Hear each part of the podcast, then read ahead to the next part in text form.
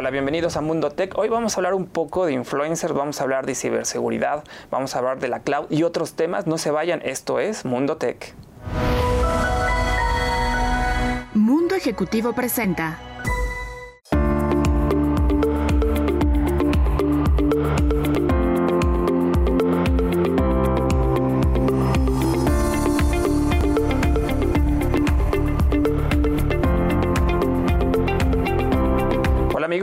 Mundo Tech, tenemos otro programa muy especial preparado para ustedes a nombre de todo el equipo de Mundo Tech, Sanicte Bastida, Paul Lara, Adrián Campos. Buenos días, buenas, tardes a todos. Conductor. Y pues vamos a hablar un poco eh, de los influencers. Campos justamente es un tema que yo creo que de bastante interés desde hace algunos años, cómo han crecido para las compañías, para las marcas, tener un poco de estos, pues llamando influenciadores que realmente están llegando. Todo. Sí, e, e, eso es todo un y tema. realmente si son este, útiles para las compañías, ¿qué tan útiles pueden llegar a ser? Así es, y para eso tenemos a un experto que nos, nos va a hablar justamente de qué va. Vamos a hablar del 1, 2, 3, de ese básico, de qué es un influencer y cómo las compañías pueden empezar a trabajar a lo mejor en una buena estrategia y más en este momento que es fundamental. Para eso tenemos a Armando Cerna, él es el fundador de Hub Academy. ¿Cómo estás, Armando? Muy bien, gracias por invitarme a su programa. Oye, encantado de estar aquí. Pues felices de tenerte, tú eres todo un experto. Cuéntanos un poco, nos encantaría que nos dieras como ese ABC, que es un influencer, por ahí leía en un periódico que vamos a, empieza desde, por ejemplo, nano, micro, bla, bla, bla, pero cuéntanos qué es un influencer en este momento en el mundo de las marcas. Gracias, Aramis. A ver, les platico justo desde lo más básico y elemental del influencer porque es un término que se ha manoseado mucho, en algunos casos hasta satanizado. Hay quienes no lo soportan y escuchan la palabra y salen corriendo para el otro lado, incluyendo marcas, ¿no? incluyendo compañías que de repente han tenido malas experiencias con ellos y no quieren saber ya nada de ello. Y en realidad, eh, el concepto más básico y para mí el más correcto que define un influencer es una persona que tiene, digamos, la credibilidad y el conocimiento suficiente de determinado tema como para poder hablar de él y eventualmente prescribir cosas alrededor de ese tema. Eso es un influencer. No tiene que ver con número de seguidores, no tiene que ver con redes, no tiene que ver con nada, tiene que ver con esa persona que es capaz de influir un tercero a partir de su conocimiento de determinado tema. Entonces, si se fijan, alrededor de esto pues hay cualquier cantidad de, personajes que seguramente ya les pasaron por la cabeza que no necesariamente lo son.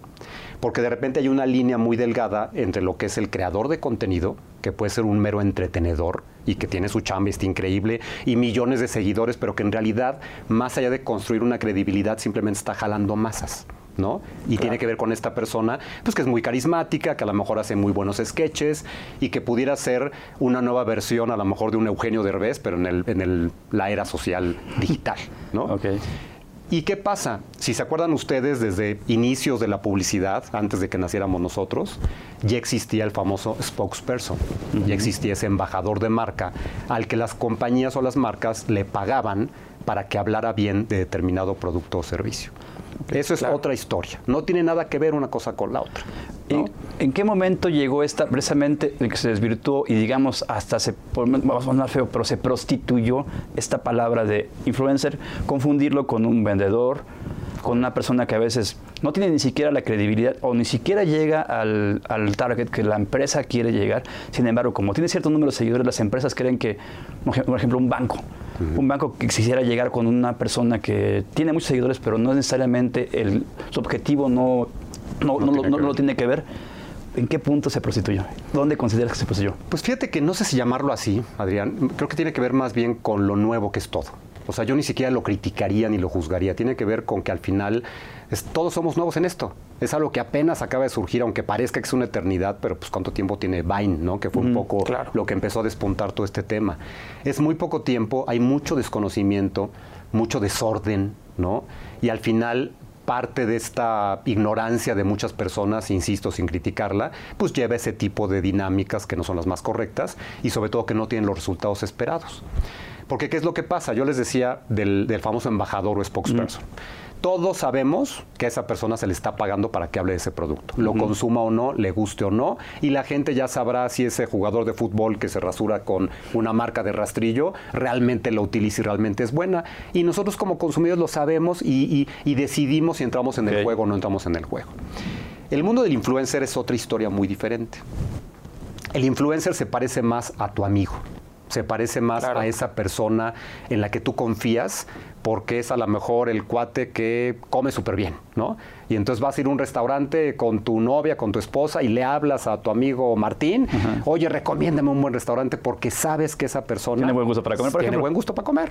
Pero Armando, Eso se parece mucho más a un influencer. Eso es justamente lo que queríamos que nos digas. El mundo cambió, las redes sociales son muy relevantes en nuestro día a día. Hoy las marcas están viendo a estos influencers, no los vamos a criticar, Mm. como una opción para llegar a ese mercado.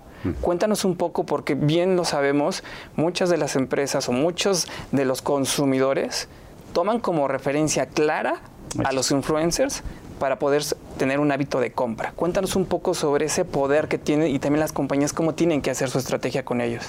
Voy a tomar una palabra que dijiste que me encanta, que es poder. ¿no? Justo de eso se trata, que es el famoso poder mediático. ¿no? ¿Qué pasa? Esa cercanía que uno tiene con ese amigo que sabe de comida o que sabe de viajes o de tecnología, por ejemplo, hoy ya tiene un micrófono, ya tiene una cámara, ya tiene medios a su alcance y tiene alcance en general, tiene alcance masivo. Entonces, ¿qué ocurrió? Esta cercanía se encontró a la masividad. La cercanía de tu amigo con la masividad de los medios digitales. Y esta unión nunca se había dado en la historia. Esto es explosivo y es justamente un gran poder que al final las marcas notan y dicen, oye, esto está interesante. ¿Por qué? Porque no es lo mismo que te anuncie en la televisión, en una cartelera o en cualquier otro medio, a que le diga a tu amigo que, te- que me recomiende contigo. Esa es la gran diferencia. Y por eso es que están funcionando muy bien o muy mal cuando se hace co- incorrectamente. Incor- hablando precisamente de eso, cuando lo haces bien o mal, incorrectamente, hasta de una manera va a sonar otra vez feo, pero se ve y trillado, porque fue lo que, lo que, ocurri- lo que ocurrió el fin de semana con determinados influencers este, que salieron a decir que se me ha dado cuenta de algo para anunciarse algo que estaba prohibido en ese momento. Ahí, ¿qué podemos decir? Que, ¿Qué les dirías? O sea, ¿realmente vale la pena tú como influenciador o como marca o lo que seas, acabar con tu prestigio? Con, De ninguna manera. ¿O tú como influenciador lo harías? No, no, ¿Tú no. convendría? De ninguna manera, porque, porque todos pierden. O sea, al final pierde el, el influencer por, justamente por prestigio, por credibilidad. Pierde el anunciante porque se quema terriblemente estar utilizando ese tipo de, de- de artimañas, ¿no? Tan, tan bajas, tan, tan poco éticas, ¿no? Y también pierde el público.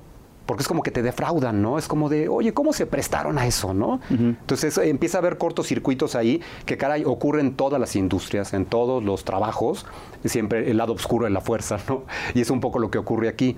Al final, las personas, ya, tanto creadores de contenido como influencers, que no es que estén peleados, hay, hay influencers que crean contenido y creadores de contenido que son influencers, no importa, pero ese mundo, al final, está teniendo muy buenas prácticas, algunos cada día mejor, que se están profesionalizando, y otros que de plano están perdidos. Están Claro. perdidos porque no saben a qué nicho van dirigidos, porque no tienen un contenido de valor, porque se prostituyen justamente con cualquiera que le llega al precio para poder anunciar cualquier cosa, crean o no ellos en esa cosa que están anunciando.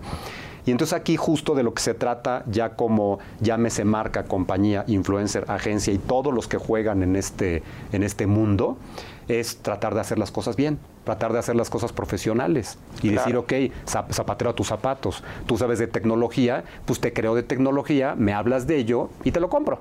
¿No? Increíble, Armando. Lamentablemente se nos termina el tiempo, te agradecemos mucho. Ahí hay un mar de influencers, desde el- aquellos que tienen a lo mejor 10 seguidores, 20 seguidores, 1000 seguidores, hasta aquellos que tienen millones.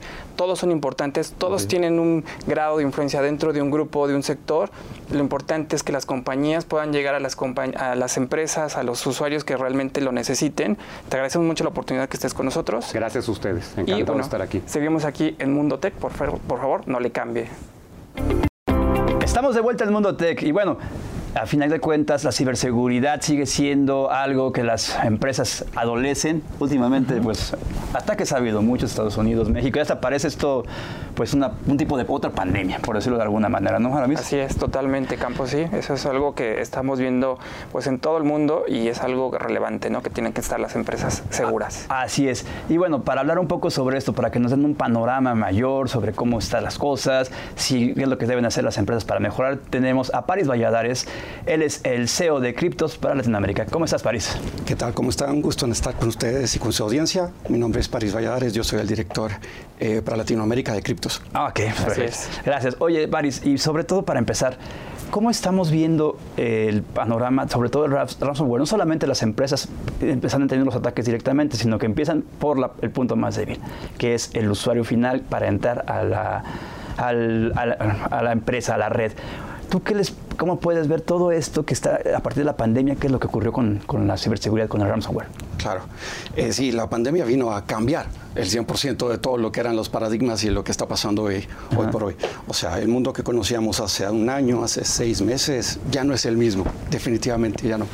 Eh, y lo que ha pasado es que el home office se ha vuelto una tendencia, una tendencia obligatoria. Entonces, eh, no estábamos preparados. Cuando digo no estábamos, es el mundo no estaba preparado para el trabajar desde casa, para estudiar desde casa, para hacer votaciones desde casa, para hacer todo desde casa, el banco, etcétera. O sea, eh, no para el 100%. O sea, había un 30%, un 25% que se manejaba a través de las eh, redes o de, la, de las herramientas que hay en el mercado. Hoy por hoy estamos hablando de que es el 90% que está tratando de hacer todo digitalmente. Entonces hay una saturación. Entonces, eh, productivamente estamos hablando de que de un 35% pasamos a un 58% de productividad. Pero al mismo tiempo, en ataques crecimos también, un 400% eh, en ataques cibernéticos. O sea, eh, lo que estamos hablando de ataques de ransomware. En México estamos hablando de 13.000 ataques de ransomware, solo en México. Hoy por hoy, para que tengamos una idea, México es el número eh, del 5 al 12. Esto cambia, depende del horario, a qué hora lo revises, etcétera.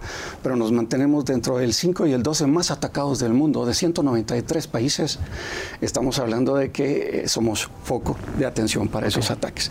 Precisamente por lo que tú estabas diciendo de la pandemia. O sea, la pandemia ha venido a incrementar todo y parte de, los ataques se han visto, por ejemplo, en las, en las votaciones, en las elecciones que estábamos comentando hace poco con la conversación los tres, ¿no? Eh, ¿Qué es lo que está pasando?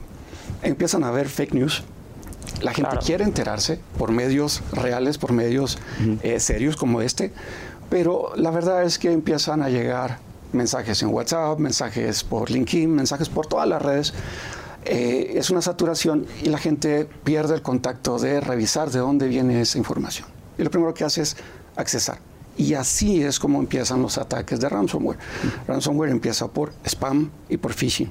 Empiezan por un correo electrónico o por un acceso a una página de internet que no, que no deberías de estar. Okay. Oye, eh, París, y por ejemplo, desde esa perspectiva, las compañías, ¿qué tanto están asegurando? Sabemos que uno de los temas más importantes durante toda la vida, cuando hablamos de tecnología, cuando hablamos de implementación, de transformación digital, de la nube, etcétera, siempre un elemento que siempre viene embebido, pues es la parte de la seguridad. Sabemos que se tiene que invertir sí o sí, pero aún así estamos viendo pues estos ataques. Veíamos eh, el FBI hablando mucho de ransomware, en México veíamos los ataques a la lotería que sí, que no, quién sabe la realidad, tú desde tu perspectiva como experto, ¿qué tanto las empresas mexicanas están haciendo el trabajo bien en la parte de ciberseguridad en este momento, en este 2021? Es complicado porque a veces eh, no es que sea, a veces buscamos culpables, ¿no? O sea, que tan bien lo están haciendo o que tan mal lo están haciendo. Eh, y tenemos que ver como que la película completa, que es tenemos los recursos y el presupuesto correcto para que esto pase. Porque aunque nuestros eh, CIOs o, los CEO y los CISOs que están trabajando hoy por hoy en grandes empresas, instituciones, hay otras empresas que no tienen esta figura. Y entonces el de infraestructura, el de, ingeniería y sistemas, etcétera, eh, toma este rol. A veces no tienes los recursos para, poder implementar eh, ciberseguridad.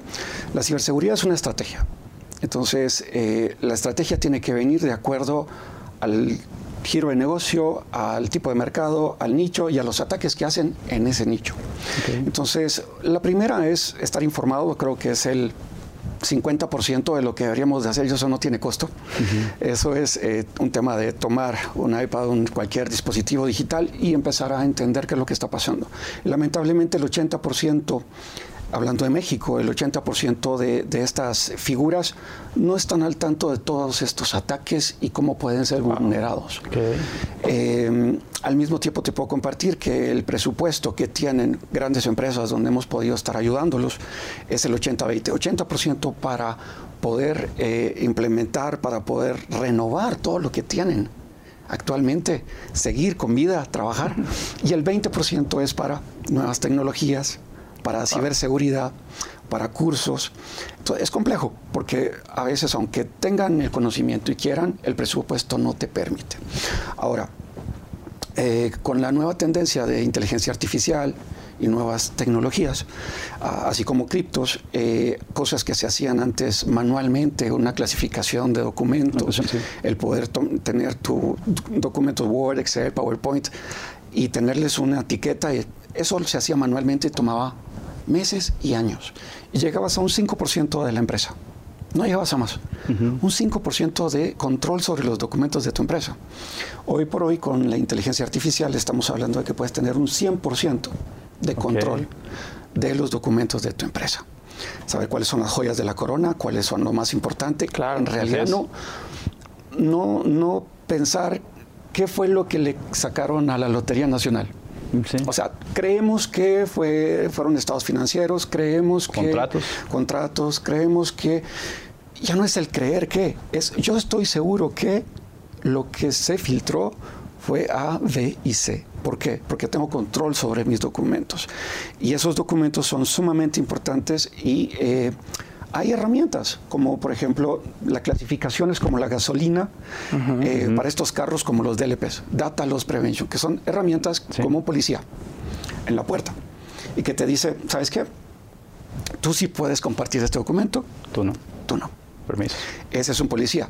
Cuando tienen la clasificación de la información como criptos o como otras herramientas con inteligencia artificial, esto se potencia y se vuelve un ejército detrás de cada documento. Okay. Y eso es lo que hoy deberíamos de tener como paso número uno de estrategia de ciberseguridad. ¿Qué estoy protegiendo?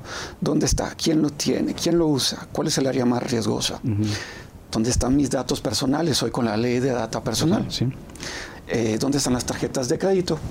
Eh, y saber exactamente quién tiene esa información y cómo la estoy tratando. Ok, pues bueno, es Pari, se nos acaba el tiempo, pero te agradecemos este, la visita y realmente esperamos que más adelante nos puedas acompañar. Con mucho gusto. Gracias. Y bueno, esto vamos a un corte, no le cambie, es... Estamos de regreso aquí en Mundo Tech y uno de los temas fundamentales ha sido obviamente el cómputo en la nube en los últimos años. Sabemos que la tendencia irnos hacia la nube pues es algo fundamental, Adrián. Así es. A lo mejor hablábamos hace cinco años de, oye, una nube eh, privada, una nube Costosa. costosa, etcétera, pero desde hace poco tiempo yo creo que es algo que ha ido permeando y crece de manera impresionante. Y para eso obviamente vamos a hablar con María Rosa Casillas, ella es social líder de ingeniería en la nube en Deloitte México. ¿Cómo estás, María? Muy buenos días, muy bien, muchísimas gracias. Un Oye, placer estar con ustedes. Nosotros encantados de tenerte aquí y cuéntanos sobre toda esta adopción que ha sido de manera importante, acelerada, obviamente la pandemia ha acelerado mucho los términos de la transformación digital, el e-commerce, todo el mundo de la tecnología creció de manera apabullante durante este último año. Tú tienes los datos un poco de parte de Deloitte, de esta consultora, ¿qué ha sucedido en México y en el mundo? Mira, en general se han incrementado en tasas de, estamos hablando de 40% alrededor de- del mundo. Pero un dato que me pareció interesante es lo que se esperaba acelerar en cinco años para usar el tema de transformación digital, se aceleraron en cinco meses. Yo creo Wow. que eso, y son datos eh, sobre estudios que realizó Deloitte. Entonces creo que eso nos habla de cómo la pandemia vino a acelerar el uso de la, de la nube, ¿no? Ok. Oye, y en el, en el caso de, de las pequeñas y medianas empresas, pues bueno, ellos, en especial las medianas, ¿no? Eh, desconocían eh, el uso de la nube, sabían que existía, podían subir sus aplicaciones y desarrollar, y la pandemia pues los obligó a, mudarse, como bien lo dijiste, planes que igual tenían en cinco, cinco años lo hicieron en cinco meses. ¿Cuánto fue lo que destinaron las empresas para poder empezar a, inversión, para poder migrar y empezar a sobrevivir a la pandemia o morir en el intento? Mire, y yo creo que tocas un punto importante. Creo que las medianas empresas pueden ser las más beneficiadas en el tema de la adopción de la nube. Tú me dices, oye, ¿por qué? Bueno, porque el tener un centro de datos para esas medianas empresas en donde tiene que haber gente colaborando y manteniendo las aplicaciones, los servidores, es mucho más difícil que saber que tienen en alguna nube pueden tener todas sus aplicaciones y no necesariamente van a correr el riesgo con sus empleados, ¿no? Estamos hablando que 97% de los, de los CIOs entrevistados a nivel mundial tomaron la decisión de adoptar varias nubes y que están en el proceso de adoptar o subir gran parte de su negocio en esas nubes. Estamos hablando de números importantes a nivel mundial, ¿no?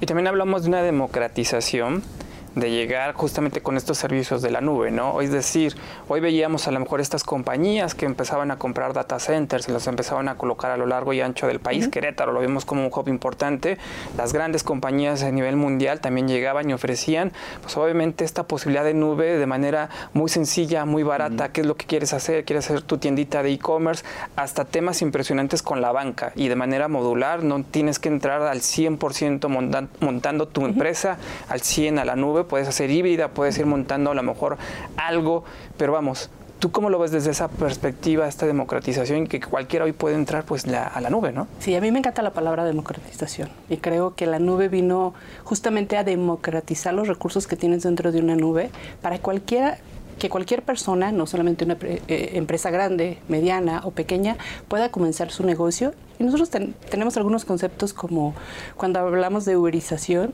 no es una empresa necesariamente de taxis, es una empresa de tecnología. Y solamente hubiera podido existir esa empresa si tienes una nube en donde poder pilotear propuestas nuevas para llegar a, clientes diferentes o mercados diferentes. Y eso lo puede hacer hoy cualquier empresa, desde la empresa más pequeña, colocar toda su capacidad de cómputo en una nube. Entonces yo creo que esa democratización hoy la tenemos al alcance para cualquier empresa. Oye, y aquí hay un tema, mencionabas la uberización. Muchas empresas, las, actualmente las startups o empresas de nueva creación, ya nacen uberizadas, nacen en la nube. Pero la transición que hay, y bien lo decía la misma, muchas están ya estancadas o, a final de cuentas es un problema generacional en el cual el, el, CEO de la empresa, o el director general, pues teme entrar a la nube. ¿Cómo le están haciendo estas personas para hacer ese cambio? ¿Cómo quitarles el miedo? Bueno, tiene un tema importante que es el, famoso top-down, ¿no? Mm. La cabeza tiene que estar consciente que es un movimiento para poder hacer la transformación digital del negocio y para tener una permanencia en el mercado. Porque estas empresas tradicionales en las cuales nosotros estamos, la mía tiene más de 100 años en el mercado, claramente tienen que ir en un proceso de transformación y no tienen que pasar toda la nube porque va a ser imposible pasar de un día para otro todo lo que se tiene dentro de la nube, ¿no? Pero tienen que estar conscientes que tienen que avanzar en ese proceso. Tiene que haber una cabeza que defina y que diga, toda esta empresa se va a mover, tiene que haber un tema de chain management, o sea, personas que a pesar de que no son de esa generación, entienden que ese paso es un paso fundamental para poder adoptar el tema de la nube, porque la nube le va a traer beneficios a su empresa. Entonces, si no así, tengo la chance de mudarme o de cambiarme, ¿no? Definitivamente, María, nos queda un poco tiempo, pero me encantaría que contar, nos contaras un poco sobre a lo mejor, y viene de la mano de la pregunta de Adrián, desde cuáles son esos riesgos de entrar a la nube, ¿no? Hablábamos hace unos instantes de la parte de la seguridad, que es fundamental. La información que montas tú sobre la nube puede ser fundamental para la compañía en el ongoing, en la estrategia. Es decir, es algo que nosotros tenemos que fijar mucho, pero seguramente tú tienes más de otros estos, estos riesgos que tenemos. Fíjate que cada vez se toca menos el tema de la seguridad, porque los servicios, es importante que tu empresa tenga una política de seguridad y que los servicios que tú tienes establecidos dentro de tu empresa son los mismos servicios que tú vas a comprar en la nube. La nube tiene, y todos los proveedores de nube tienen políticas muy estrictas, tienen servicios de seguridad. Entonces, lo que tú tienes dentro de lo que llamamos on-premise, lo vas a tener dentro de la nube, ¿no? ¿Qué riesgo yo veo? El minimizar el impacto que te puede llevar el, el migrar parte de tus aplicaciones a la nube. O sea, tienes que desarrollar un plan Tienes que tener gente con conocimiento porque hoy el, digamos que el conocimiento que tenemos en el mercado no es tan abundante. O sea, tenemos poca, pocas personas, nosotros estamos generando lo que le llamamos las academias de cloud para generar talento porque no lo puedes traer dentro del mercado. Entonces es importante generar un plan, tener a la gente convencida de que lo van a poder hacer, tener el talento para poder hacer esas migraciones y un tema importante es el gobierno. La, manera en que se pedían los servicios on-premise no es de la misma manera con que vas a pedir los servicios en la nube. Ese gobierno lo tienes que establecer para poder tener esa migración, digamos que de una manera más suave a la hora de que te vayas a migrar. Y efectivamente, va a ser muy difícil que tengas una empresa, a menos de las que nacieron en la nube, que sea 100% nube. Estamos hablando de conceptos híbridos en los cuales tú vas a tener un gobierno que puede administrar ese gobierno, digo, esa nube híbrida, ¿no? Increíble. Pues te agradecemos mucho la oportunidad que ha estado con nosotros. Un tema súper importante, el tema de la nube y cómo empezar a trabajar en ella. Vemos este crecimiento de manera importante, pero sabemos que todavía hay una gran brecha de muchas compañías que le tienen que entrar esto sí o sí. Exactamente. Vale, te agradecemos mucho. Continuamos aquí en Mundo Tech, por favor. Estamos de vuelta en Mundo Tech. Gracias por su atención. Y bueno, estamos por unos temas interesantes. Sabemos que el celular es una herramienta que utilizamos para trabajar, pero últimamente también está tomando una gran fuerza para pagos. Y podríamos hacer, los bancos pueden encontrar en ello un gran aliado. claro. Sí, al final del día yo creo que el tema de los pagos, la bancarización, cómo lo podemos hacer, métodos de seguridad, yo creo que la tecnología ha trabajado mucho en los últimos años justamente para lograr a lo mejor una compra segura. Así es. Y para ello tenemos aquí a, a Aguado, directora de ventas y banca y servicios de pago, de, Tales. Hola, ¿cómo estás? Hola, mucho gusto. Yicani, bueno, antes que nada, ¿qué juego puede tener este, los datos biométricos, la de seguridad para los bancos? ¿Cómo podría ayudar a que el eh, usuario final se sienta, va la redundancia, más seguro al pagar? Mira, la realidad es que los el usuario final ha sido siempre como que el eslabón débil, ¿no? Al momento de, de, la seguridad en un, en un pago bancario. Eh, y pues la biometría es, el, es la panacea de la seguridad al momento de autenticar a alguien, ¿no? Antes estábamos en una tarjeta de crédito, pues hacíamos la firma, ¿no? Y pues la firma, ¿cuántas fraudes teníamos, no? Tú, firmabas mi tarjeta y yo decía, esta firma no es mía y ahí el banco se comía el dinero, ¿no? el fraude. Con el PIN, cuando migramos de firma a PIN, pues la verdad es que el PIN es mucho más seguro. Sin embargo, pues en, en, un momento, pues yo te puedo dar mi PIN y tú me puedes, o alguien puede ver mi PIN desde atrás y pues, siguen haciendo la compra, ¿no? Pero con una huella digital, nadie va a poder hacer, eh, suplantar mi autenticación o mi identidad al momento de hacer un pago. ¿Cuáles son las tendencias a, nivel mundial? Porque eso es muy importante, ¿no? Lo veíamos, recuerdo en un viaje a Asia, se daban estos pagos que haces con tu teléfono celular por proximidad NFC y era algo tema que en ese momento se mencionaba que era seguro, pero después subimos que, un sniffer o cualquiera podría tomar ahí tus datos porque sabemos que nuestra cuenta bancaria pues la vamos ligando a cualquiera de estos dispositivos. Ahora con este tema, como bien lo mencionas, la parte de la biometría suena bastante interesante porque esos beneficios, a lo mejor una huella digital, pues sabemos que nadie más puede tener una huella como la tuya, ¿no? Temas de reconocimiento a lo mejor del rostro también es relevante. Sabemos que por ahí ponían a lo mejor una imagen y ya pues, no pasaba nada, ¿no? Es decir, cuéntanos un poco de estas tendencias y lo más importante, la adopción que ves a lo mejor en México en los próximos años, ¿no? Mira, la realidad es que lo que el usuario quiere es conveniencia. O sea, de pasar de hacer un de esperar a que planchen tu tarjeta y firmar y, que te tardes cinco minutos en hacer una compra a un tap and go, ¿no? O sea, de claro. hacer con mi tarjeta y me voy, ¿no? Entonces, mientras sea conveniente y después sea seguro, es más, debería ser al revés, ¿no? Mientras sea seguro y después sea conveniente, el usuario lo va a adoptar. Lo hemos visto eh, a nivel mundial en muchos mercados, ¿no? En Asia ocurrió hace muchísimos años, o sea, hace 10 años ibas a Asia y ya hacían el, tap and go, aunque la tecnología detrás de los teléfonos en ese momento pues estaba más limitada ¿no? y no usaban biometría. El día de hoy se conjuntan una cantidad de, desarrollos tecnológicos bien importantes. ¿no? Una es pues el teléfono móvil, que el teléfono tenga acceso a NFC para que pues sea reconocido por la terminal punto de venta. Dos, que el teléfono tenga seguridad biométrica, mi rostro, mi iris o mi huella dactilar para poder autenticar al usuario que está cargando el teléfono. Tres, que las, las credenciales bancarias que están dentro del teléfono, o sea, el banco que está, que yo ocupo en mi banco móvil, tenga la seguridad suficiente para que si alguien está atacando a mi celular, pues se pueda proteger, ¿no? Y entonces esa seguridad bancaria, pues la conocemos en el mundo como tokenización. ¿Qué significa? Pues que estamos haciendo un scramble ahí de números de mis tarjetas para que si alguien roba la tarjeta que está dentro de mi teléfono, se robe un número que no existe y no lo puedo ocupar en ningún otro lado. Ok. Oye, está aquí eh, me llama la atención. México es un país, y mencionas Asia, México es un país que está luchando por bancarizar a la, población. También es un país con una gran cantidad de líneas celulares, pero de estos, los, los teléfonos que se utilizan son de gama media, en los cuales en ocasiones pues no pueden reconocerte en ocasiones el rostro, te reconocen la, huella digital. ¿Esto cómo podría ayudar o cómo podría afectar realmente a intentos de los bancos por impulsar los pagos a través del celular? Mira, México, específicamente México, si lo comparamos contra Latinoamérica, que somos, desde, pues, digamos, una región de las más rezagadas a nivel mundial eh, por pagos de sin contacto, México está dentro de Latinoamérica, pues somos de los últimos, ¿no? O sea, Pero todavía. difícil de creer porque somos un país tan grande. Sin embargo, estamos, estamos en la ola hacia arriba. O sea, vienen un par de años bien interesantes para México en cuestión de adopción. ¿Por qué? Porque los bancos ya están, una, la infraestructura bancaria ya está lista. Los puntos de venta ya, ya interoperan. O sea, mi banco A con el banco B ya pueden pasar en la misma terminal. Dos, los bancos están invirtiendo en tarjetas físicas contactless, que significa que el usuario se está entrenando para con su tarjeta física hacer el tap and go, ¿no? Y eso va a, eso significa que en unos años, un par de años tal vez, cuando haya más penetración de teléfonos con NFC, el usuario ya va a estar listo para hacer el tap and go en el teléfono también, ¿no?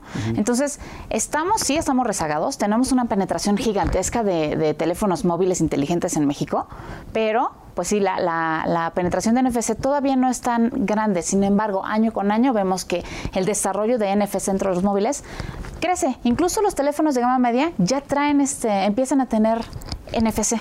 Entonces, si le damos un par de años a que el mercado se adopte y sepa hacer el, el tap and go con la tarjeta normal, en un par de años vamos a estar súper, eh, todos ya súper eh, listos para poder hacer el tap and go con el teléfono. Y la infraestructura está ahí. Híjole, eso suena bastante interesante. Ya esto, pues realmente podremos estar hablando como lo que ocurre en China, ¿no? Que, lo dijiste bien claro. claro. O sea, ya es Creo que ahí hasta, hasta la gente, más fácil que te pague con, con el celular Tapango que te, que te traiga el Y, en México vemos ese trabajo, ¿no? Veíamos a lo mejor de esas pulseras que ya tenían esa posibilidad de conectarse con un banco y pagabas con tu pulsera. Veíamos un paso para atrás, por ejemplo, con una marca surcoreana de un teléfono que lamentablemente le fue bastante mal, pero de manera inmediata la marca de la manzanita empezó a trabajar con un producto. Es decir, son pasos adelante, pasos atrás, pero sin lugar a dudas es una tendencia que no se puede negar y que va adelante y que nos vamos a sentir mucho más seguros.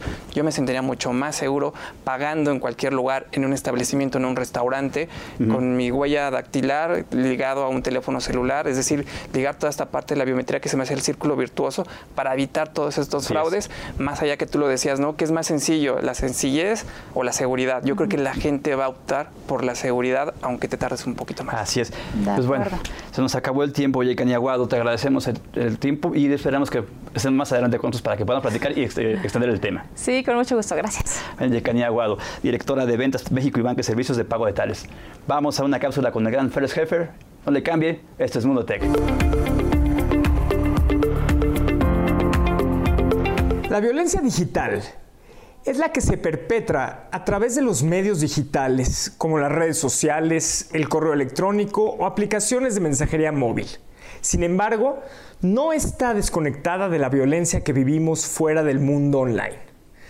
Esta causa daños a la dignidad, a la integridad y a la seguridad y tiene impacto en los cuerpos y la vida de las personas. El ciberacoso o acoso digital está definido como la intromisión de naturaleza repetitiva en la vida íntima de una persona, utilizando para ello medios electrónicos fundamentalmente como el Internet y los teléfonos celulares se presenta de forma encubierta porque las víctimas son atacadas a través de redes sociales o de las tecnologías de información sin otro objetivo que infringir maltratos y denigraciones.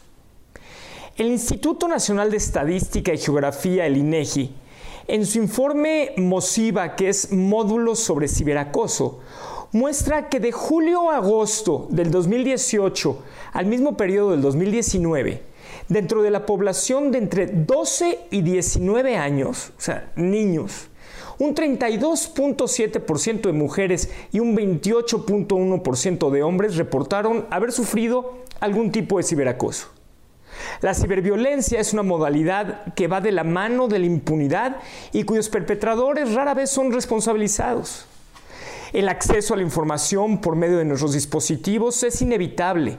No todo lo que encontramos en el Internet es necesariamente científico, verídico o real, y esto puede confundirnos al momento de buscar alguna respuesta.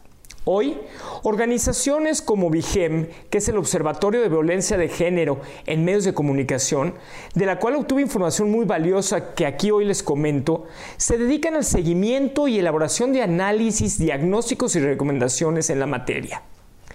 De acuerdo con una investigación del Centro de Estudios Legislativos para la Igualdad de Género, las agresiones se enfocan en su mayoría en expresiones discriminatorias, en amenazas, desprestigio, robo de identidad, difusión de imágenes íntimas sin consentimiento, acoso, extorsión, difusión de información personal, monitoreo, acecho y otros. Representantes de las organizaciones civiles nos advierten de un incremento de estos delitos durante las crisis sanitarias que hemos venido resintiendo, en donde el 80% de las víctimas han sido mujeres. Como lo he mencionado en todas mis cápsulas, la tecnología es imprescindible en nuestras vidas y cada día tiene un rol más importante. Sin embargo, también conlleva riesgos que necesariamente deberemos de considerar. Nuestro papel como empresarios es entenderlo, hablar de ello en nuestras empresas, trabajar en contenerlo y desde luego denunciarlo. Estamos de regreso aquí en Mundo Tech y Campos. Algo que me encanta es obvio este amor que estamos regresando por, la, por el cómputo, por las computadoras, ya sea laptops, tabletas, etcétera. Sabemos que pasamos por un periodo de la pandemia en donde tuvimos en el hogar pues a lo mejor problemas porque teníamos un equipo que no estaba a la altura a lo mejor de nuestro trabajo. La no se veía mal.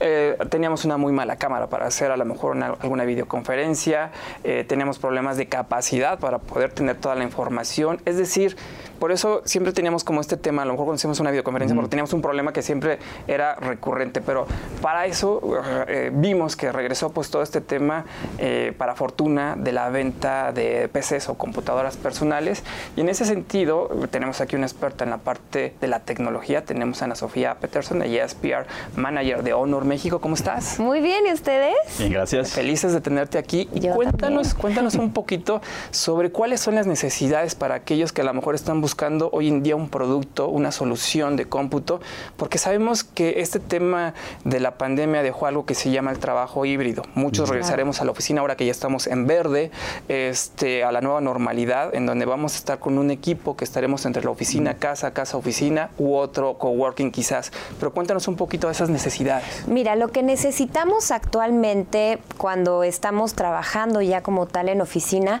es un producto como una computadora que sea completamente móvil, ¿no?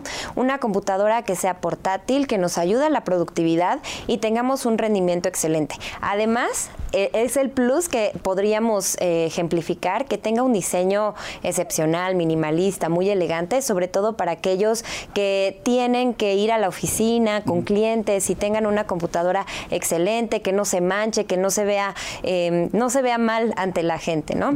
Eh, respecto a, a, la tendencia híbrida, efectivamente nosotros estamos eh, como Honor buscando esta tendencia. De hecho, nosotros escuchamos mucho a nuestros consumidores y no solamente recurrimos a estos productos como computadoras, sino también recurrimos a los wearables, que es también para cuidar la salud de la gente. Entonces, esta oportunidad que encuentra Honor como tal es eh, cuidar tanto la salud de nuestros consumidores como el, trabajo, ¿no? Que esta oportunidad la encontramos desde el año pasado. En Microsoft, de hecho, dijo que eh, no, eh, se, hizo el año pasado más de 900 mil eh, minutos al día de videoconferencias. Imagínate, esto es increíble, o sea, subió el, número de, videoconferencias de una manera impresionante. Además, como Honor ya había lanzado a nivel global diferentes computadoras, tuvimos eh, aproximadamente un porcentaje de 121% mayor de ventas el año pasado, lo cual fue muchísima la, la, eh, la venta y esto nos damos cuenta, ¿no? Que la gente requiere de este tipo tipo de, portabilidad, de, computadoras buenas y a un buen, a un buen precio. Oye, aquí eh, mencionabas ahorita algo muy cierto, la parte de estar en coworking, el híbrido y demás.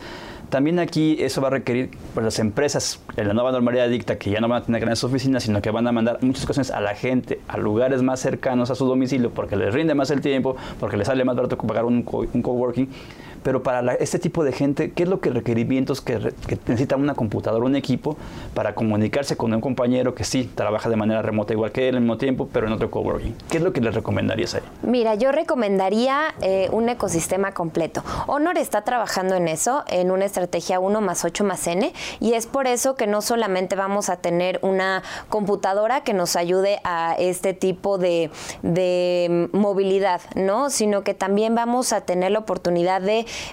por ejemplo, emparejar todos nuestros archivos dentro de la computadora sin necesidad de conectar un cable, por ejemplo. Este es un gran beneficio que a lo mejor decimos, bueno, no es tan importante, pero al momento de quererlo hacerlo rápido, tenemos una eficiencia en el momento de pasar archivos y querer editar archivos, por ejemplo, si estoy editando algo en Word en mi celular y quererlo pasar rápidamente a mi computadora, vamos a colocarlo simplemente en, en la computadora y vamos a poder editarlo, ¿no? Este tipo de detalles que son eh, meramente para la productividad son muy importantes para nuestros consumidores.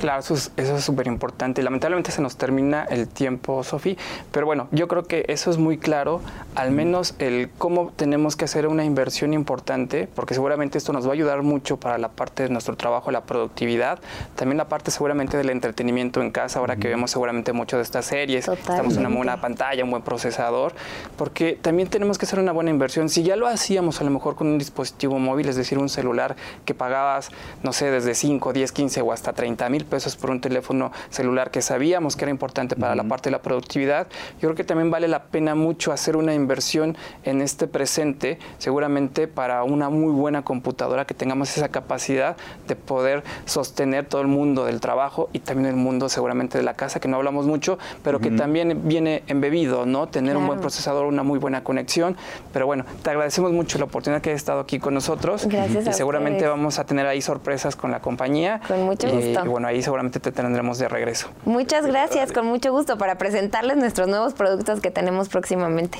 Claro que gracias. sí. Y bueno, se nos terminó el programa. Lamentablemente tuvimos aquí a Adrián Campos y vamos a esta, a esta cápsula de eSports con el buen Paul Lara. Y también no se olvide de suscribirse al canal de YouTube de Mundo Ejecutivo. Ahí tienen todos los programas, toda la información, sí, de aquí de Mundo Ejecutivo Televisión Facebook y también en el 168 de Total Play. Nos vemos la siguiente semana. Esto fue Mundo Tech.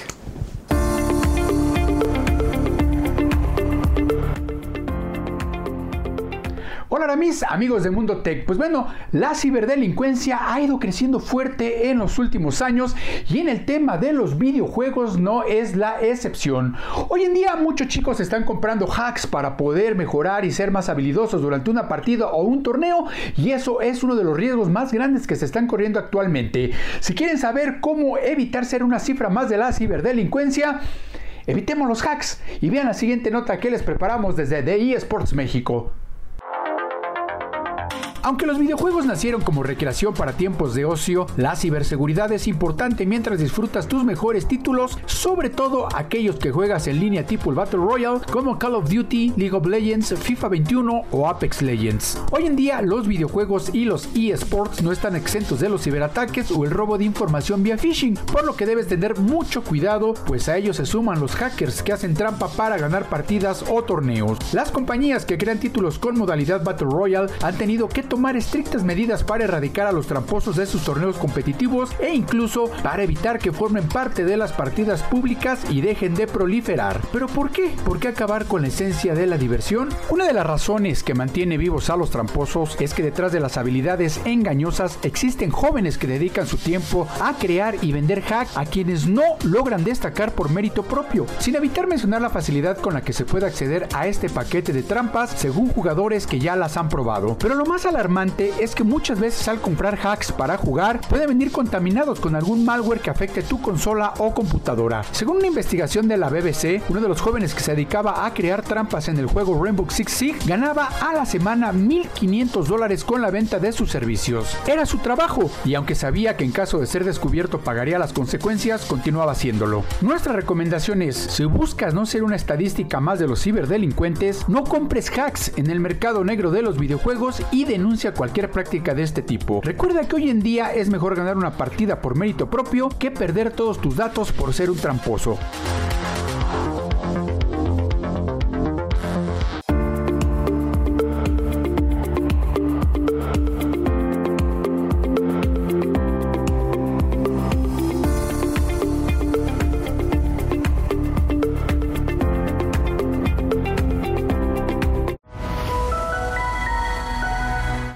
Ejecutivo presentó.